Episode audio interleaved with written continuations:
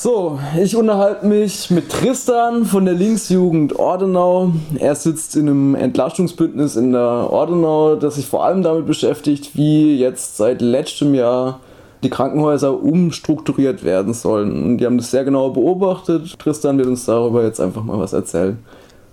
Genau, wir haben im Mai ähm, das Bündnis gegründet, zusammen mit den Gewerkschaften der Verdi und der IG Bau, die an den Kliniken in der Ortenau organisieren. Und Ausgangspunkt war, dass der im Kreistag das sogenannte Modell Landrat durchgestimmt hat. Okay, Oder das müsstest du jetzt kurz vielleicht erklären, was das Modell Landrat vorsieht.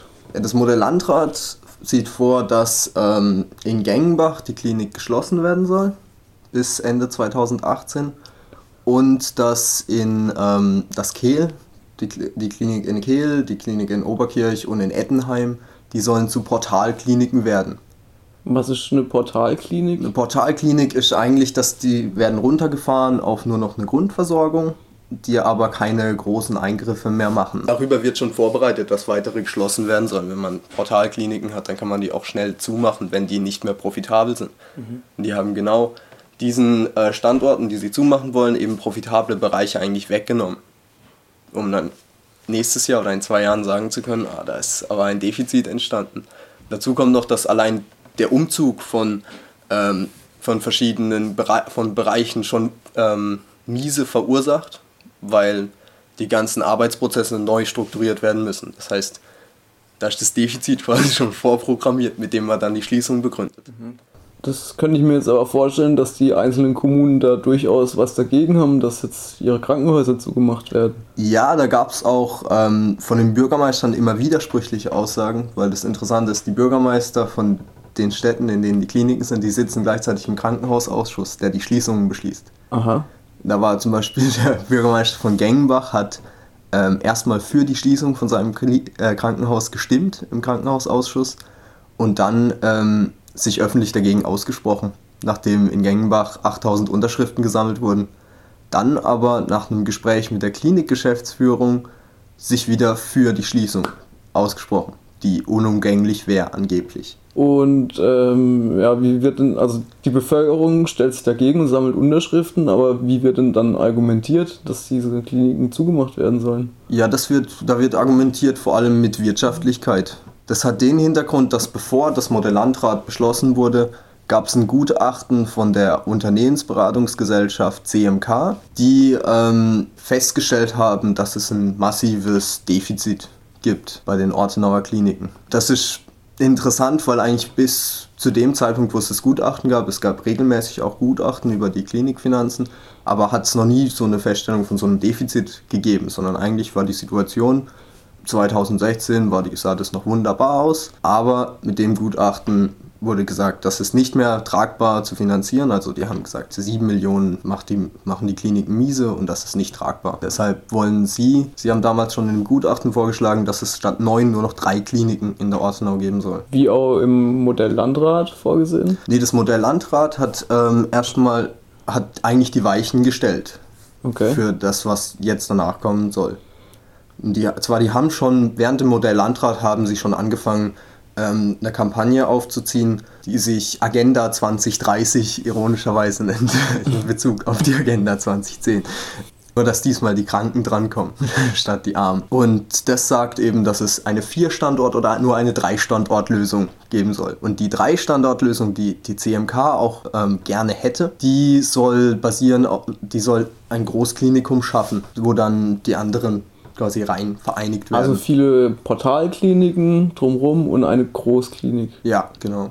Okay. Und in Gengenbach ist zum Beispiel interessant, da ist nebendran jetzt ein medizinisches Gesundheitszentrum im Bau, direkt neben dem Klinikum, die wahrscheinlich auch, die schon angefragt haben, ob sie die Räumlichkeiten des Klinikums mitnutzen könnten, praktischerweise, wenn sie doch eh daneben sind. Das heißt, und das sind Privatimmobilieninvestoren, die das da vorantreiben. Das heißt, Gebäude, die mit öffentlichen Geldern gebaut wurden, werden jetzt an, von Privaten genutzt. Also nochmal zurück zur CMK.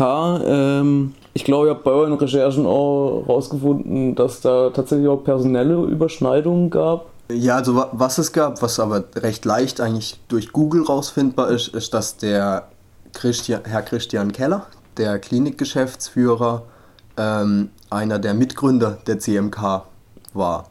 und auch zwölf Jahre lang Partner und äh, Berater dort. Es ist interessant, dass das erste Gutachten, das er als Klinikgeschäftsführer, ist 2016 Klinikgeschäftsführer geworden, quasi veranlasst von seiner eigenen Firma gemacht wird oder von einer Firma, an der er nicht wenig beteiligt war. Das ist was aber, was in der Ortenauer Presse eigentlich kaum dargestellt wurde, obwohl das eine ziemlich offensichtliche Sache ist.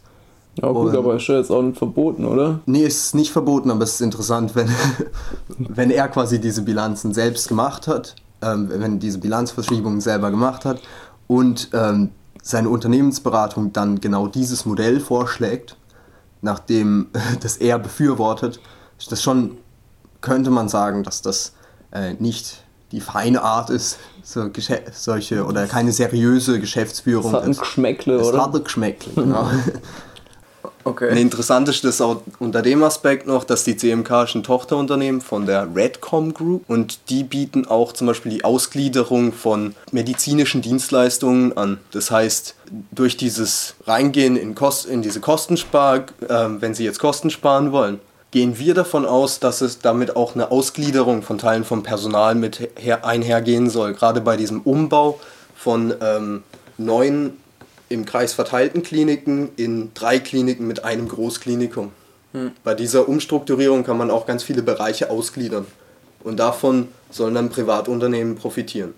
Ähm, habt ihr das Gutachten eingesehen? Habt ihr das mal? Mm, wir haben uns also mit dem, mit dem Geschäftsbericht vom Ortenau Klinikum, den haben wir auch angeschaut. Und dabei ist uns aufgefallen, dass es das erste Mal beim Vergleich der verschiedenen Geschäftsberichte von 2017, 16, 15, dass es 2016 das erste Mal massive Rückstellungen gab. Das muss ich jetzt vielleicht kurz nochmal erklären, was sind Rückstellungen? Ja, Rückstellungen sind quasi, das sind für, das waren vor allem Personalrückstellungen, also zum Beispiel für Überstunden wurden äh, Gelder eingeplant, die dann für diese Überstunden ausgegeben werden. Und das ist Geld, was das Klinikum einbehält für den Fall, dass sie Überstunden ausbezahlen müssen. Aber die Überstunden verfallen irgendwann unter Umständen. Genau, alles Geld, was nicht ausgegeben wird, das geht dann ins Eigenkapital der Klinik. Und das ist, also die haben ein, eine sogenannte leistungsorientierte Bezahlung, wo viel dieser Rückstellungen auch reingegangen ist. Und davon wird der Großteil nicht ausgegeben, weil das ist ein Modell, was das Urlaubs- und Weihnachtsgeld ersetzt hat an den Kliniken. Dabei bewerten sich die Beschäftigten selber nach Punkten. Sie werden von ihren Vorgesetzten bewertet und sie werden quasi durch die Buchhaltung bewertet, wie oft sie krank waren, wie viel Überstunden sie geleistet haben. Und dann gibt es eine Prämie. Die fällt aber größer und kleiner aus, je nachdem, wie viele Punkte man bekommt. Das heißt, es ist davon auszugehen, dass ein Großteil dieser Rückstellungen nicht ausbezahlt werden. Also eigentlich dann dem Eigenkapital zugeschlagen werden und aber durch, dadurch, dass es so viele Rückstellungen gibt, ist dieses Defizit entstanden. Teil dieses Defizites gibt es in Wirklichkeit nicht, sondern ist durch, dadurch, dass man quasi Zahlen in der Bilanz herumgeschoben hat, entstanden. Das Diktat der leeren Kassen, könnte man sagen. Genau, und wir haben uns damals schon ähm, dagegen ausgesprochen, zusammen mit den Gewerkschaften gegen das Modell Landrat, aber das ist ziemlich ähm, reibungslos durchgegangen im Kreisrat. Also nur die Linksfraktion war eigentlich dagegen, oder die Linkspartei im Kreis.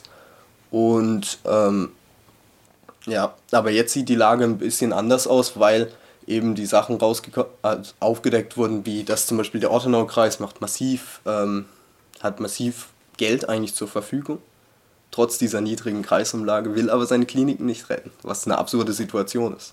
Das heißt, man hätte das Geld eigentlich schon, aber will es nicht ausgeben, dafür, dass man eine gute Gesundheitsversorgung hat. Okay, eigentlich schwer vermittelbar, aber es scheint trotzdem zu funktionieren. Ja. Warum und was könnte es liegen? Checkt es die Bevölkerung gerade irgendwie nicht, was so passiert vor ihren Augen? Na, was wir jetzt, wo wir auf der Flyer verteilt haben dagegen oder mit den Menschen geredet haben in den Städten, wo die Kliniken auch dicht gemacht haben. Wir hatten auch eine Veranstaltung in Gengenbach. Mhm. Ähm, und da war auf der, von den Leuten auf der Straße gab es eigentlich immer Zuspruch, aber man kann das eh nicht ändern. Also es ist eine sehr große Apathie da oder so Resignation, dass die ja eh machen, was sie wollen. Aber das ist genau die Einstellung, durch das das ja dann auch funktioniert. Das heißt, da sind wir an einem schwierigen Punkt vielleicht auch.